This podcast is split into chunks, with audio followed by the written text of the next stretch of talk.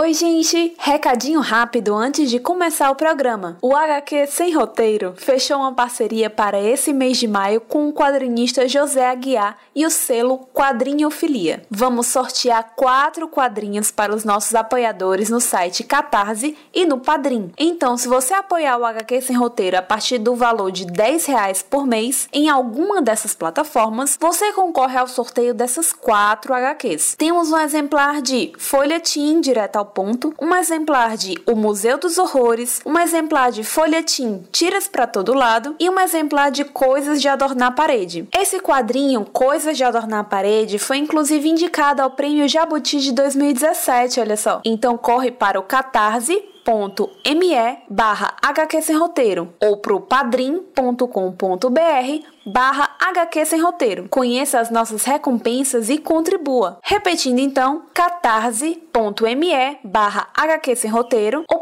padrim.com.br barra HQ Sem Roteiro. Os links estão no post deste podcast. Vale lembrar que quem já contribui pro HQ Sem Roteiro também participa desse sorteio, hein? É isso aí, gente. Então fiquem agora com o programa dessa semana.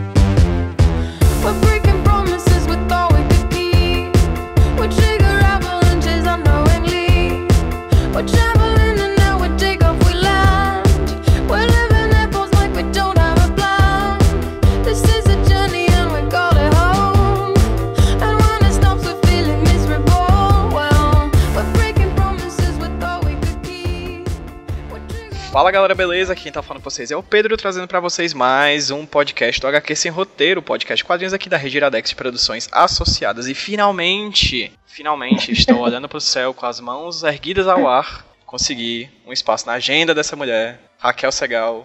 Muito obrigado por ter tomado conversar comigo aqui pro HQ Sem Roteiro. Prazer meu. Depois de muito tempo conseguimos, finalmente. Foi, não foi fácil para quem tá ouvindo a gente. A gente tá mais ou menos desde 97 tentando marcar essa conversa. Um, sim, sim, um pouquinho de anos. tempo só. Ah, mas a gente conseguiu, finalmente. Estamos aqui numa tarde de domingo ensolarada aqui em Fortaleza. Como é que tá aí no Rio? Você mora no Rio, né? Tá, não tá ensolarado, mas sim, eu sou do Rio. Não, mas não tá ensolarado. Tá, tá bem, tá bem aquele, tem, aquele climinha bem, bem bosta. Daquele jeito. Então, Raquel, fala para quem tá ouvindo a gente, quem é você, por favor? Quem sou eu? Que pergunta delicada é, eu sempre e faço filosófica, profunda. Muitas pessoas travam, é, é ótimo. quem sou eu? É, tá, eu sou Raquel Segal, eu tenho 23 anos, com carinha de 17. É, eu sou do Rio de Janeiro e sou a famigerada Dona Eita. As pessoas me apelidaram de Dona Eita, então eu meio que tomei esse apelido como meu nome. uh, eu sou a criadora da página Eita, em que vocês devem conhecer pelas tirinhas amarelas que abordam temas sentimentais, tristes, felizes. É isso, essa sou eu. Show de bola. Eu tô dando uma olhadinha agora na página. As pá todos os perfis, como é de costume, para quem tá ouvindo a gente aqui do HQS Roteiro, vão estar linkados no post desse podcast, tá? Mas eu tô olhando aqui agora pra página do Aqueliator, que tem um milhão de um milhão. Milhão de curtidores. E o seu Instagram tem 107. Deixa eu ver aqui, só. 172 mil. 172 Isso. mil. Então, assim, tem gente pra caramba vendo o que tu faz. De verdade, assim, é impressionante o, o, número de pessoas, o número de curtidas, o número de comentários, é sempre, cada postagem é um sucesso, assim, você realmente faz muito, muito sucesso na internet.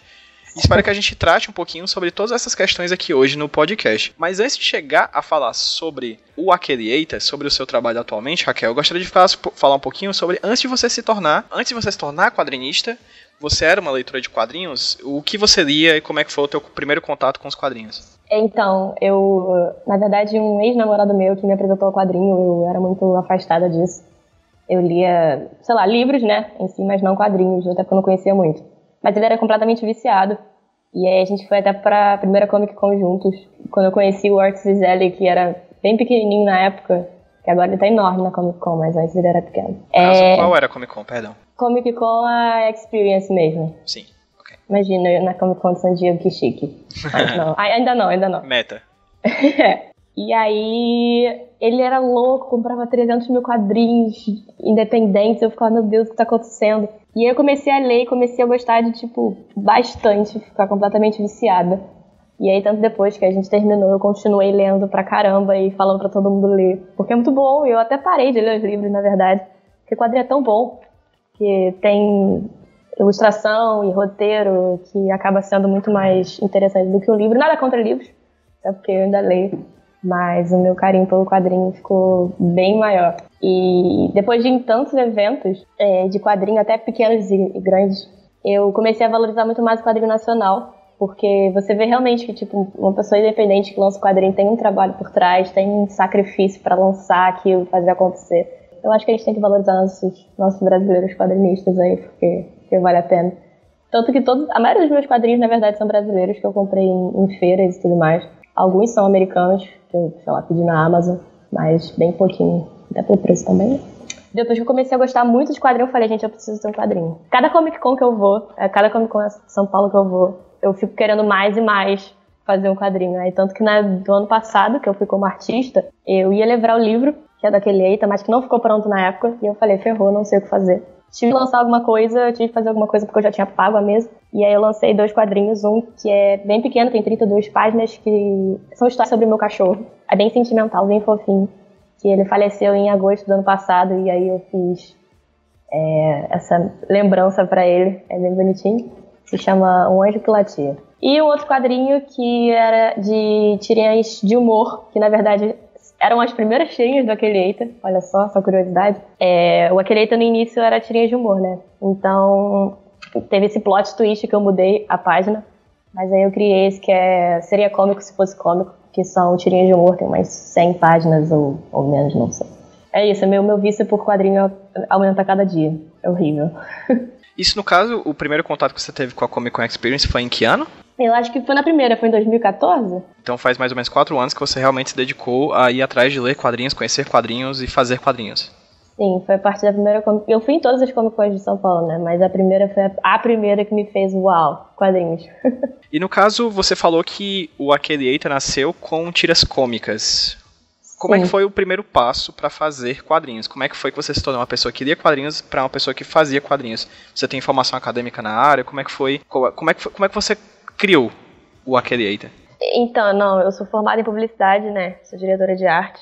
Não é muito design, mas acaba tendo um pouquinho. Só que eu sempre gostei de desenhar desde pequeno. Mas eu nunca pensei em fazer um quadrinho. No momento que eu realmente queria fazer um quadrinho, foi depois dessa Comic Con que eu fiz. Eu pensei, cara, eu preciso fazer um quadrinho desesperadamente, eu quero vender, eu quero, eu quero viver disso pra minha vida. Eu, a ingênua, brincadeira. e aí tem esses dois que foram os meus, realmente meus primeiros quadrinhos, que eu realmente consegui. E o Aquele Eita, antes eram tinhas bem pequenininhas que eu fazia com o mouse mesmo, bem rápido assim. Eu queria, eu fiz o Aqueleita porque simplesmente que eu queria desenhar. Eu queria fazer tinhas bestas de humor. Nem eram tão boas assim, diga-se de passagem. Mas aí teve esse plot twist, né, que eu quis fazer uma indireta sentimental ilustrada. Aí eu fiz, deu certo.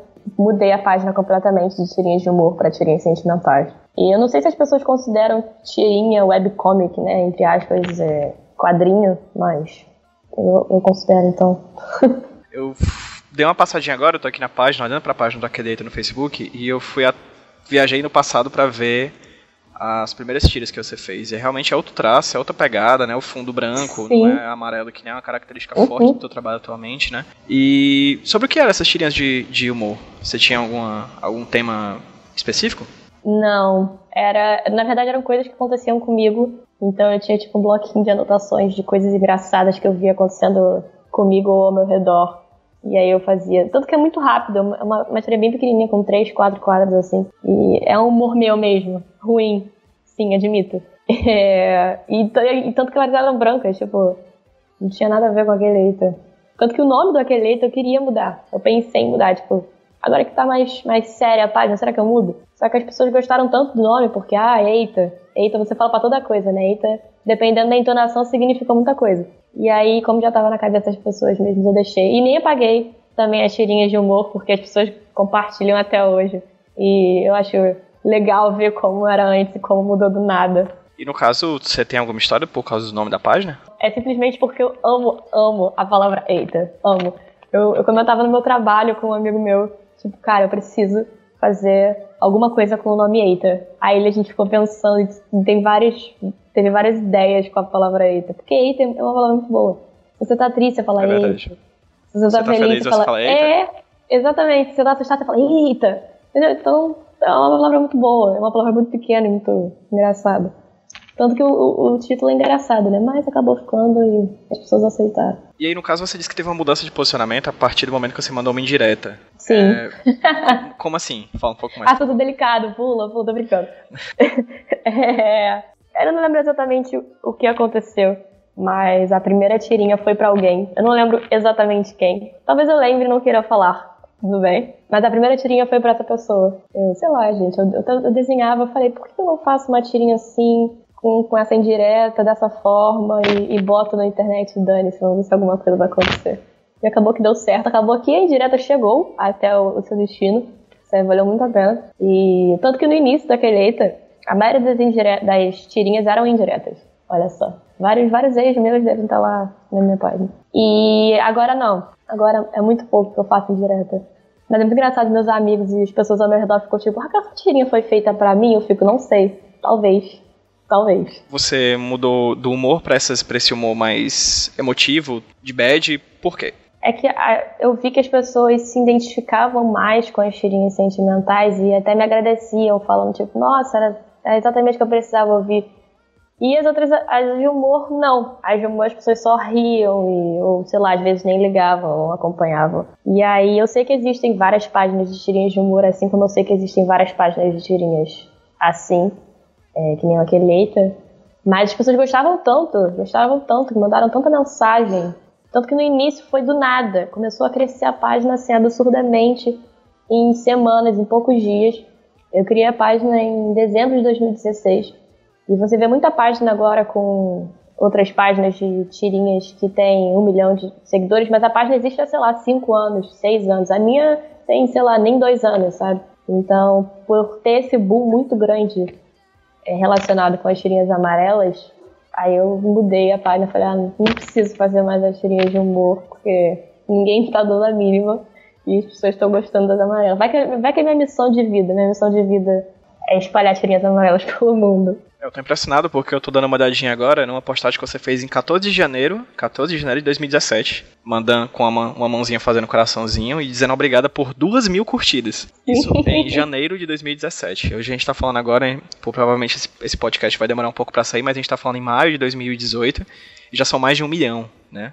Isso no caminho para chegar a um milhão e cem mil. Raquel, o que você acha dessa, dessa explosão? Você tem algum momento, ou alguns momentos, que você notou que, tipo, o negócio estava crescendo de uma maneira absurda? Eu acho que foi, foi esse início, que é, é realmente bizarro. Eu, eu entendi como funciona a internet a partir desse dia. Porque. Então me ensina, por favor.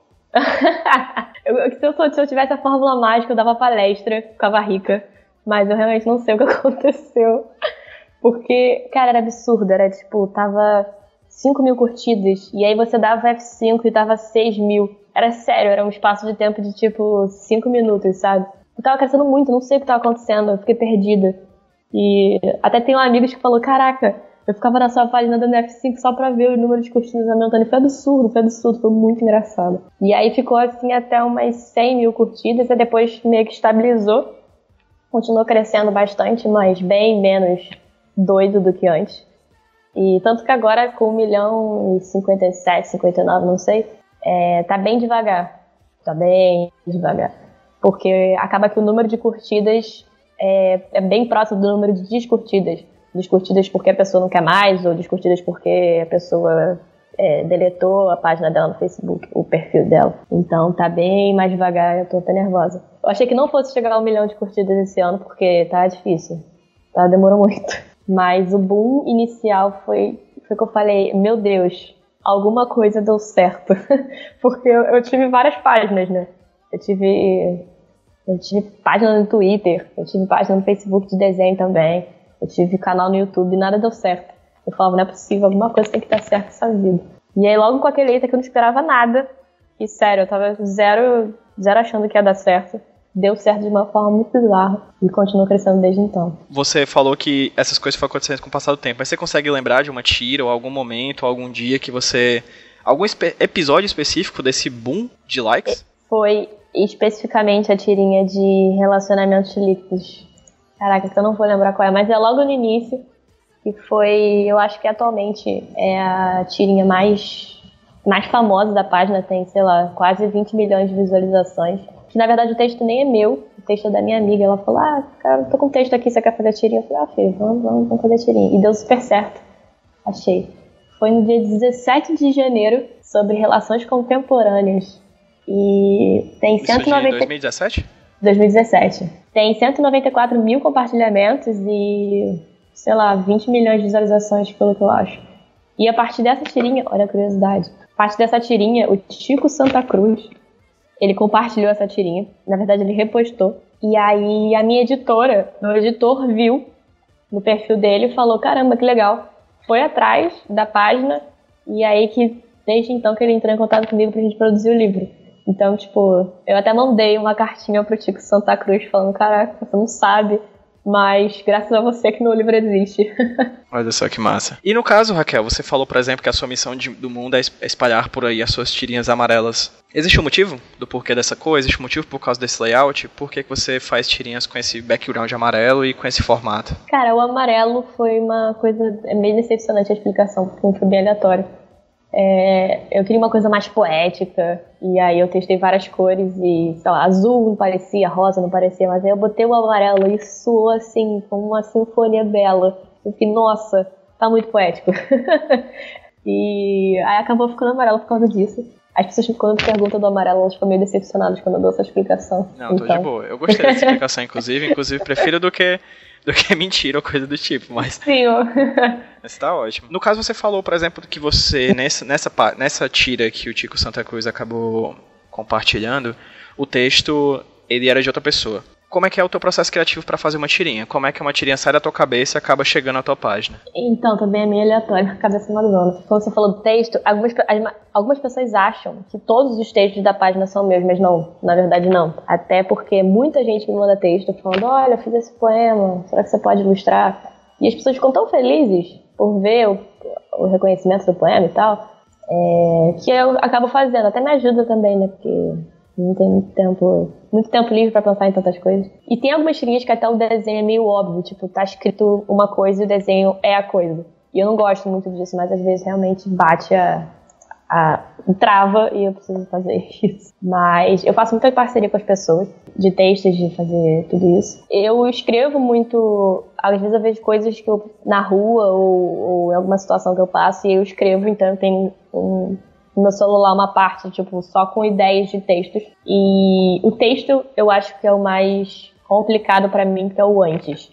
Tipo, a partir do momento que eu já tenho texto, já monto bonitinho, eu só penso em como fazer, como ilustrar aquilo de uma forma boa. É, tanto que tem algumas ilustrações que são bem poéticas. Eu acho, eu acho impressionante até que eu faça uma coisa assim. Porque na maioria das vezes eu faço a tirinha no dia. Tipo assim, é, meio que correndo, assim, eu, eu não tenho muito tempo que eu trabalho e estudo. Então, tipo, vou postar hoje, farei a tirinha hoje. Eu não tenho muito esse costume de fazer a tirinha antes e deixar ela guardada. Então, tendo o texto já me facilita um pouco. Eu faço texto, já penso nas ilustrações e boto. Então, demora, sei lá, uma, duas horas, uma hora mais ou menos, para pensar em como desenhar aquilo de uma forma boa. Mas o processo criativo é, é bem aleatório, assim. Às vezes também eu fico dias sem postar, três, quatro dias sem postar. Era isso que eu ia te perguntar agora, sobre a tua. Como é que é o teu trabalho em relação à página? Se você tem uma, uma agenda ou coisa do tipo. É, porque é que agora tá mais difícil, porque eu tô trabalhando e estudando à noite. Então, fazendo um curso. Então tá bem complicado. Antes eu postava de dois em dois dias. Antes eu postava todo dia, na verdade. Mas aí eu comecei a ficar com medo das pessoas enjoarem, aí eu mudei e botei de dois em dois dias. Só que agora que eu tô estudando tá meio que aleatório. Tipo assim, quando eu consigo fazer, eu faço. Ou hoje eu tenho que fazer ainda, ainda preciso fazer uma tirinha, porque senão ferrou um dia de semana. É, mas sim, tem uma agenda mental, assim, do tipo, não postei em três dias, ferrou. Às vezes eu não posto em quatro dias, e aí eu sei que as pessoas sentem falta, e aí quando eu posto o alcance cai um pouco, o Facebook, é, o Facebook principalmente é bem ruim com alcance. Tem essa agenda mental de, antes era mais organizado, agora tá meio, meio bagunçado por causa dos meus horários. Eu lembro, Raquel, tu conhece o trabalho da Cirlaney? Da Magra de Ruim? Sim, conheço. Pois é, uma vez eu tava conversando com ela e ela falou que ela gosta de fazer muito tirinha de bad porque a palavra dela é que bad faz sucesso. As pessoas veem bad, as pessoas Sim. compartilham bad, as pessoas com, comentam bad. E aí eu te faço uma pergunta. Você chegou a falar, citar a questão da, do público ter olhar para suas tirinhas e se ver nelas. Fala um pouquinho mais sobre essa tua relação com o público. Sim, é, as pessoas realmente gostam de bad. É, é porque eu acho que, por exemplo, uma, uma, um meme é engraçado porque as pessoas marcam as outras e elas riem entre si. É, bad é legal porque você você vê que outras pessoas estão na mesma no mesmo problema que você e você não se sente tão sozinho. Então, é meio é engraçado. E é muito engraçado também que tem pessoas que conversam entre si. Tem, um, sei lá, uma pessoa bota uma coisa triste, tipo, como eu faço isso? Como eu desapego? E aí tem várias pessoas que começam a conversar com ela, tipo, nossa, você tem que esperar um pouco. Isso é na tempo. Isso na página, nos comentários, é muito engraçado. É, as pessoas fazem amizade assim meio que aleatoriamente. Então, o meu contato aqui, eu não consigo responder é, claramente todos os comentários.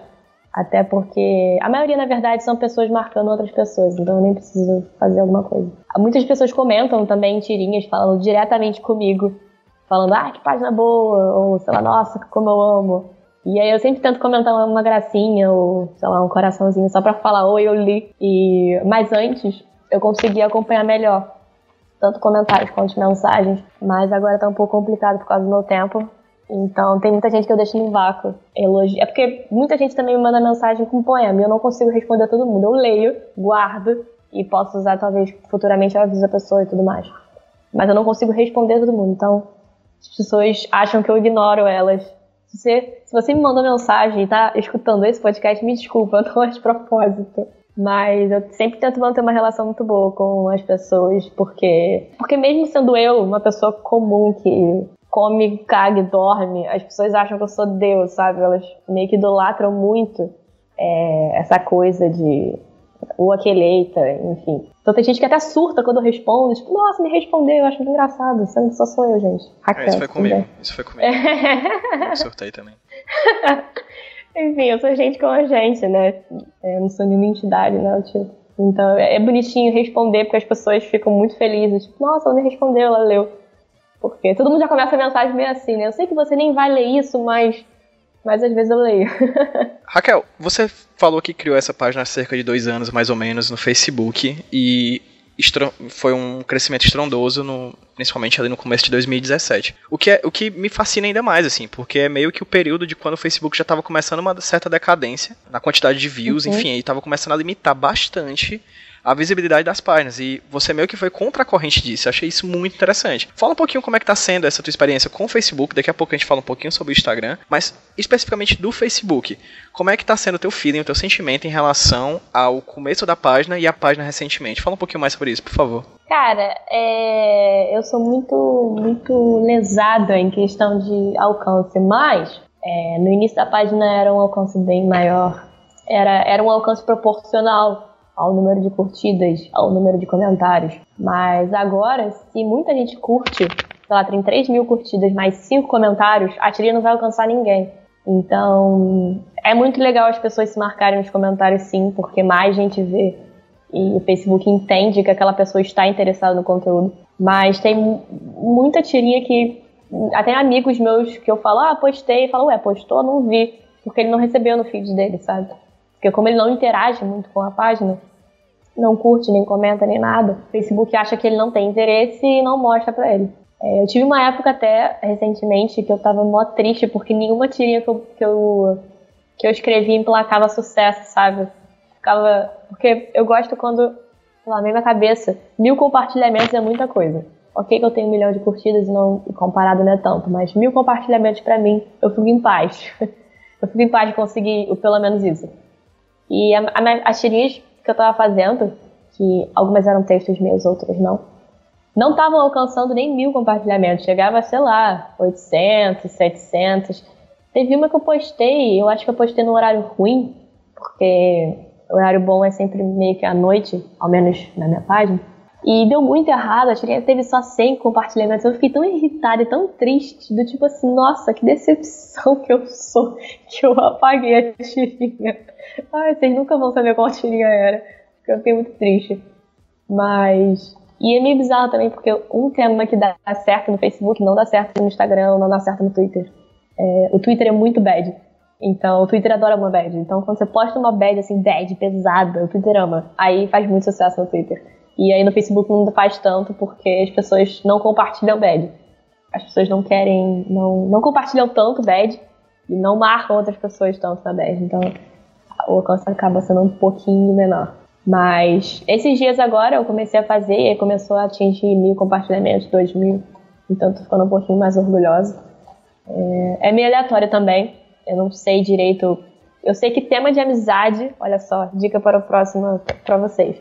Tema de amizade dá muito certo, as pessoas adoram.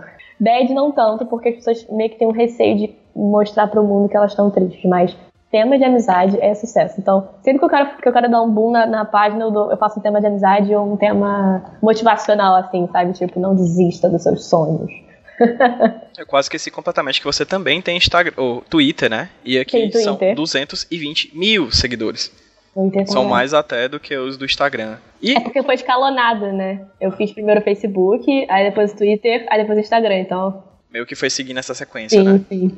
E como é que é produzir pro, pro Twitter? Realmente o Twitter é uma plataforma que eu vejo muita gente produzindo quadrinhos, mas eu não vejo tanto, assim, posso estar completamente enganado, e provavelmente estou, esse retorno do público pelo Twitter, os retweets, a, as curtidas, como é que é fazer tirinhas pro Twitter? O Twitter é, é, eu acho ótimo porque eu converso muito com as pessoas no Twitter.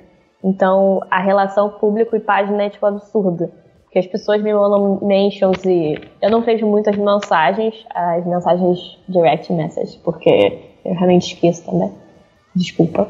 Mas as pessoas conversam muito comigo. As pessoas mandam fotos falando que compraram livro ou, ou me mencionam em outras coisas, entendeu? Então o Twitter é um, é um, é um lugar ótimo para você conversar com as pessoas, receber feedback. É, eu posto. Eu faço enquete lá, eu faço muito enquete no Twitter.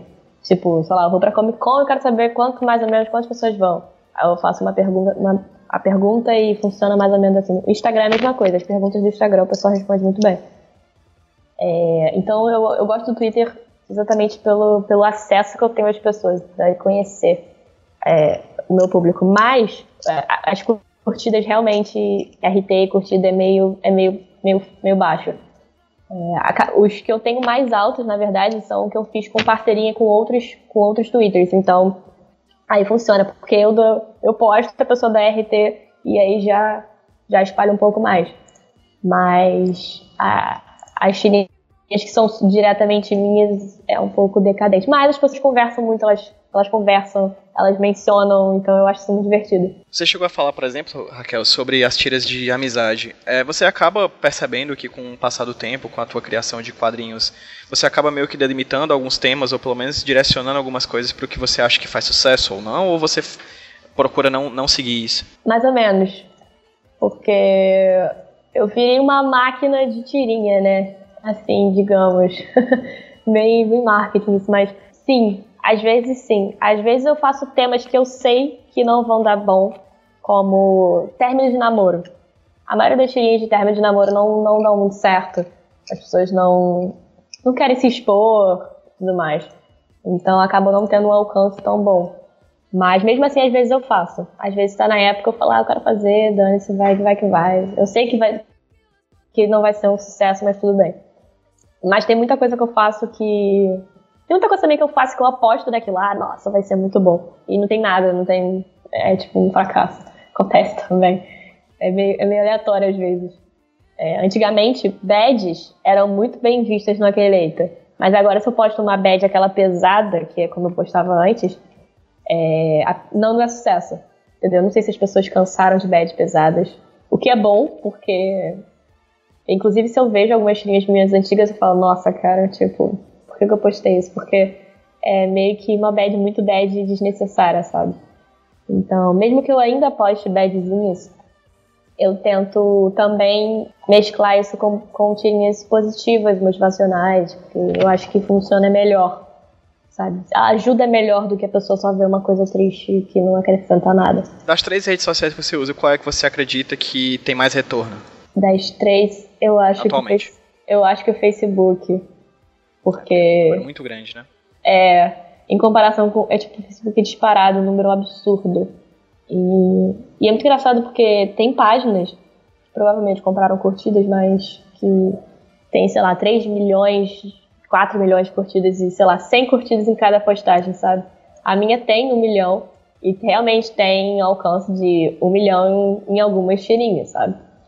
Então é proporcional e funciona. O Instagram eu acho que é melhor do que o Twitter, inclusive. O Twitter cresce ainda, e eu acho que 200 e poucos mil é muita coisa para o Twitter. É bom, mas não, não é tão. O alcance não é tão bom quanto o Facebook diretamente. O Instagram também, mais ou menos, mas o Facebook é disparado a forma que eu consigo espalhar o meu conteúdo. Você teve um, ao meu ver, pelo menos assim, como eu costumo ver essas pessoas que fazem quadrinhos pra internet, você teve um caminho diferente do de algumas pessoas é, no, na, no que tange a ida pro impresso. Muita hum. gente que tem muitas curtidas no Instagram no Facebook, elas costumam fazer um, um, um financiamento coletivo, mas eu tô percebendo que é uma tendência cada vez maior de editoras já, tipo, correrem atrás de artistas antes mesmo do financiamento coletivo para publicar as coisas impressas, assim.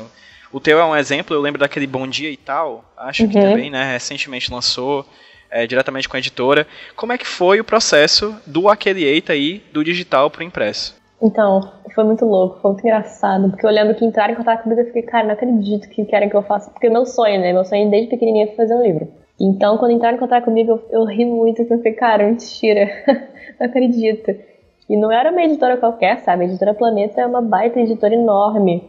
E também é internacional e tudo mais. Então eu fiquei muito surpresa de, tipo, eu até imaginei que talvez em algum momento alguém fosse entrar em contato comigo sobre isso, mas nunca imaginei que fosse ser uma editora tão grande quanto é a Planeta. Eu fazendo propaganda da minha editora, olha só. Então foi um processo muito bizarro, porque quando eles entraram em contato comigo, eu fiquei, cara, eu li 300 vezes o contrato, né? Porque eu sou a louca do contrato. Nossa, foi pensando. Porque eram muitas tirinhas, o livro tem 160 páginas, e mesclam tirinhas, textos soltos e desenhos, e charges, né? Era um tempo bem do curto que eu tinha para entregar. Eu acho que eu fiz em 3, 4 meses, eu acho, não lembro, ou menos. Aí eu entreguei um número, e aí me pediram mais, aí eu fiz mais, aí me pediram mais, eu fiz mais, eu fiquei, meu Deus do céu. Ainda bem que eu não tava trabalhando na época, porque se eu tivesse trabalhando, nem sei, nem sei como se eu teria vida social, se eu conseguiria. É, provavelmente tem um segundo livro, olha só, spoiler. Mas eu não sei certo quando, talvez ano que vem. Não sei certo como vai ser o livro, se vão ser só tirinhas, teria que fazer alguma coisa diferente. Mas o processo foi muito interessante, foi bizarro. Quando acaba eu fiquei graças a Deus, porque eu não aguentava mais. É, achei que não fosse acontecer.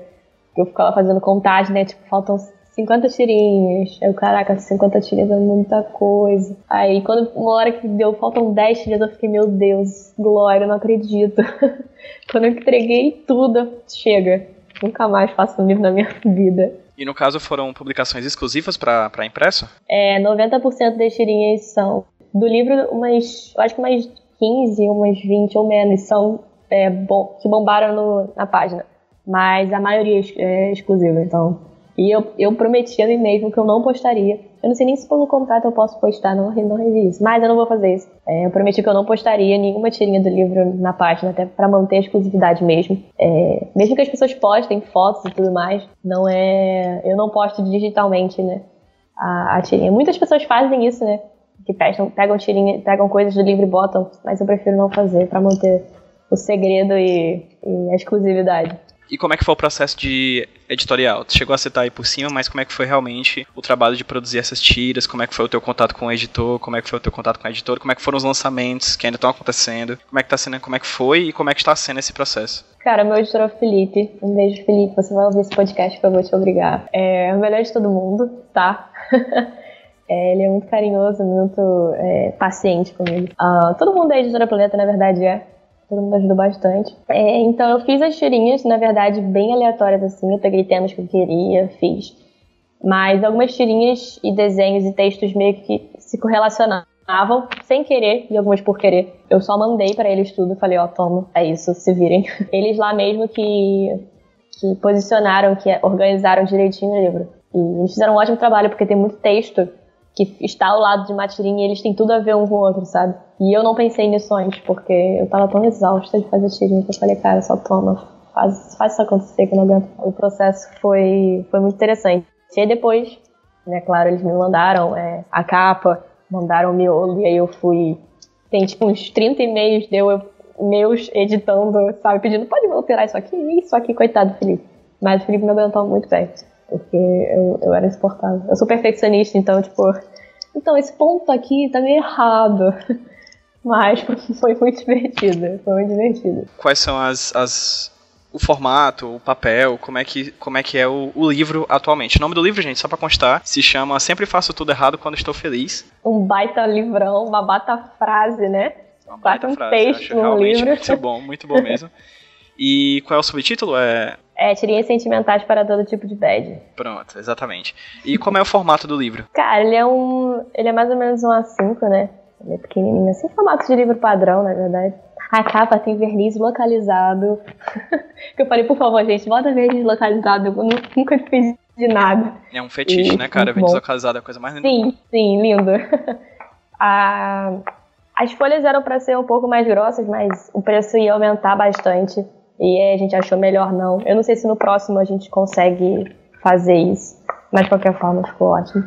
É, o livro é todo amarelo, mesclando com algumas páginas pretas, que é quando tem os textos é, texto solto, né? Para não ficar muito cansativo só amarelo, mas eu desde o início falei, gente, não tem como eu fazer um livro se não for amarelo. Não tem como eu fazer um livro branco, um livro preto, não tem como. Preciso de um livro amarelo. E saiu o livro amarelo. E são. É, tem tirinhas, e aí tem textos, e aí tem, não tem uma logística, não tem capítulo. É, você só lê, é uma leitura muito simples, muito boa. Não querendo vender o meu livro assim, mas a leitura realmente ficou muito, muito, muito solta e muito leve, né? Uma coisinha que você lê em meia hora ou menos. É um livro que você bota do lado da cabeceira para reler outras vezes, sabe? Porque eu sei que eu foquei, eu não queria, mas acabou acontecendo, eu foquei muito em, em relacionamentos amorosos no livro. Óbvio que tem outras coisas, óbvio que não fala só sobre isso, mas tem muita tirinha sobre relacionamento amoroso, até porque era uma fase que eu tava vivendo. Então, o próximo eu, eu penso em estruturar isso melhor, sabe? ou botar capítulos com temas, ou não sei, eu não pensei nisso ainda.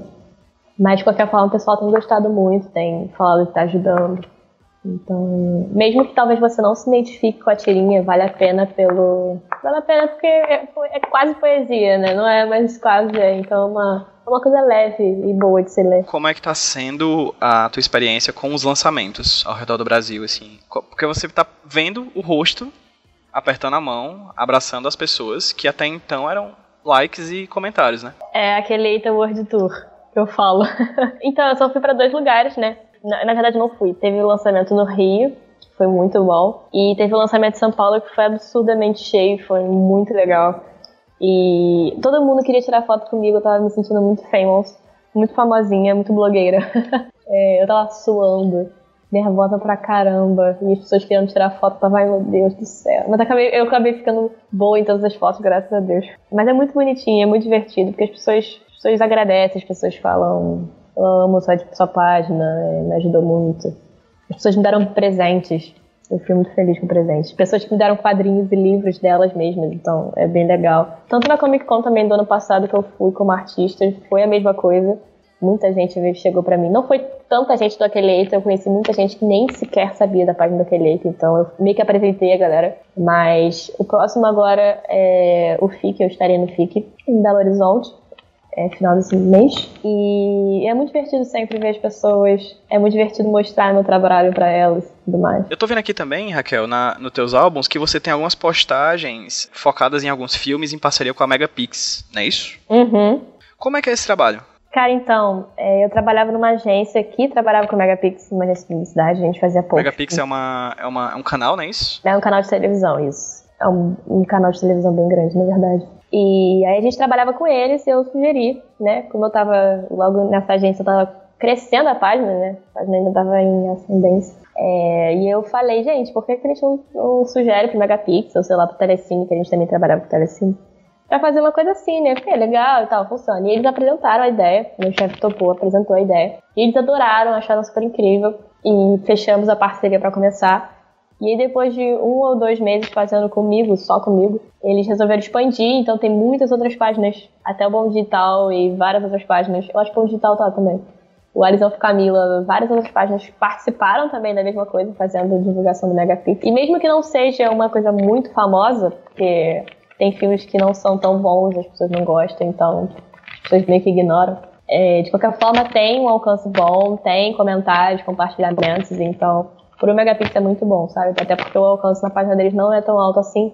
É, é bem, é bem legal para eles e para mim também, porque sempre bom um post patrocinado. Então, em formato de post patrocinado, de fato, você tem uma espécie de Media Kit e coisa do tipo? Sim, sim. Eu tenho Media Kit, é, que está estou completamente desatualizado, mas é um post patrocinado. Assim como teve outros também, eu fiz recentemente com a Fedrigoni, que é uma marca de papéis. E aí eles que entraram em contato comigo também, falaram se eu topava, e aí o tema era qual é o seu papel no mundo. E esse foi bem melhor porque é um tema muito aqueleita. Então eu dei um jeito de fazer uma coisa bem, bem legal assim e o pessoal curtiu muito. Então eu acho que foi bom para a marca também, tanto para mim. Eles inclusive me mandaram um caderninho com uma com uma caricatura minha, nossa, melhor caderno do mundo. O caderno tem tipo 30 papéis diferentes de cores diferentes melhor brinde que eu podia ganhar. Na... É bem, é bem legal essas parcerias, na verdade, eu estou correndo atrás mais. Se alguém ouvir esse podcast e tiver, quiser fazer parceria comigo, vamos que vamos. Porque é sempre bem-vindo e sempre, e sempre bom para a página. Você não tem pretensão de fazer algum tipo de financiamento coletivo ou coisa do tipo? Então, eu fiz um Apoia-se. É, me falaram muito para fazer, eu fiz, só que, cara, eu não, eu não consegui manter. Fora que eu não tenho muito tempo para mandar recompensa e essas coisas eu não tenho tempo para nada. eu não tenho tempo para viver, gente. E aí ficou um pouco difícil o apoio, eu fiz durante alguns meses, tive alguns tive os apoios e tal. Mandei as, as recompensas, mas expliquei pra galera que realmente não ia ter como fazer, que eu agradecia a todo mundo que participou. E, enfim, fechei, não faço mais. E apoio de catarse com algum quadrinho meu, eu sou muito ansiosa. Tipo, eu sou uma pilha de ansiedade. Então, o Catarse, eu acho que qualquer desse que eu botasse um projeto para ser financiado, eu acho que eu ia morrer de ansiedade antes que o projeto ser concluído. Pelo bem da minha saúde mental. E eu realmente não quero, não, eu não posso fazer o Catarse. Perfeito. E aproveitando, já chegando mais pro final da conversa, Raquel, quais são os planos para o futuro do Aqueliator? É, que pergunta complicada. Eu sempre tenho um medinho básico de um dia as pessoas acordarem e falarem: Nossa, quem é aquele Eita na fila do pão, sabe? É, até porque eu, até por exemplo, um exemplo, aquela página Me Chama Antônio, ela foi muito sucesso, cresceu muito. E hoje em dia quase ninguém fala mais sobre, sabe? Então eu sei que uma hora eu vou chegar nesse momento, até tá diminuindo, na verdade, agora, mas eu acho que as pessoas que curtem o Atelier ainda vão continuar curtindo o Atelier. E eu não sei se eu pretendo mudar a cor um dia, eu acho que não, eu acho que eu não posso fazer isso, na verdade, porque é meio que minha marca registrada. As pessoas até falam, ah, por que você não faz outras cores? Mas não é a mesma coisa, sabe? Se eu postar uma tirinha azul, cara, nem... o pessoal vai passar feed, no feed assim, direto. Mas se eu posto uma tirinha amarela, todo mundo para. Porque, pelo menos as pessoas que conhecem aquele letra, elas param. Porque chama atenção e porque elas já associaram. Então, o meu medo maior do Aqueleita é realmente ele acabar porque as pessoas não gostam mais. E até, até tem uns formatos diferenciados, eu tento botar umas partes brancas ou fundo branco. Pra ver se dá uma mudada, não dá pra mudar tanto. Já fiz também GIF, fez muito sucesso. Mas eu tenho preguiça. Farei mais, mas. é, então o futuro daquele tá meio, tá meio incerto. Vai ter o próximo livro, se tudo der certo. É, eu nem sei se eu poderia estar falando isso, mas tô falando que seja em processo. Tô brincando, Felipe, não é processo. É, Felipe, meu editor. Enfim, vai ter o próximo livro. Eu não sei mais o que eu vou fazer. É, participo de algumas entrevistas aleatórias que me chamam. Não sei. É, eu vou continuar fazendo meu trabalhinho naquele como eu sempre fiz, é, me esforçando para as pessoas não irem embora, mesmo com o alcance ruim do Facebook. Não sei se eu também vou ter que precisar migrar para um site, é, porque o único site que eu tenho agora do Aquele é só com as redes sociais, né? Eu não tenho um site com as porque eu acho que não tem necessidade. Mas não sei, é meio incerto, mas tá tudo, tá tudo caminhando bem. Então eu acho que, que vai, vai, dar, vai dar bom. Raquel, muito obrigado por ter topado conversar aqui comigo. Eu realmente gosto muito do teu trabalho no Affiliate. Eu acho impressionante o que você consegue fazer.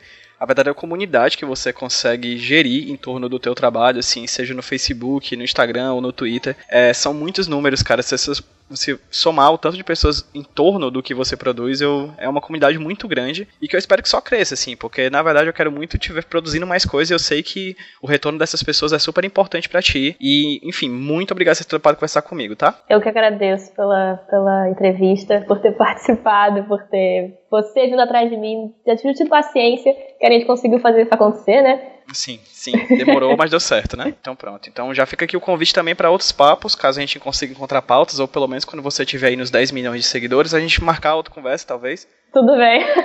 10 aí, milhões eu volto. É um bom, é um bom, é um bom número, mas. É uma boa enfim. meta. e também quando você estiver na Comic Con de San Diego, que a gente já pontuou aqui que você vai estar lá. Que eu preciso ir lá, exatamente. Como artista, como, como visitante não vale. É verdade, convidada ainda mais. Pois é. Pois aqui, muito obrigado de verdade, de coração. É, para quem tá ouvindo a gente, vocês já sabem, todos os links que de redes sociais da Raquel vão tá estar em casa no post aqui no site do Iradex. E, enfim, Raquel, fica o convite para outros papos e vamos dar um tchauzinho para quem tá ouvindo a gente no 3, 2, 1. Tchau, gente! Tchau, gente! com Deus me deito, com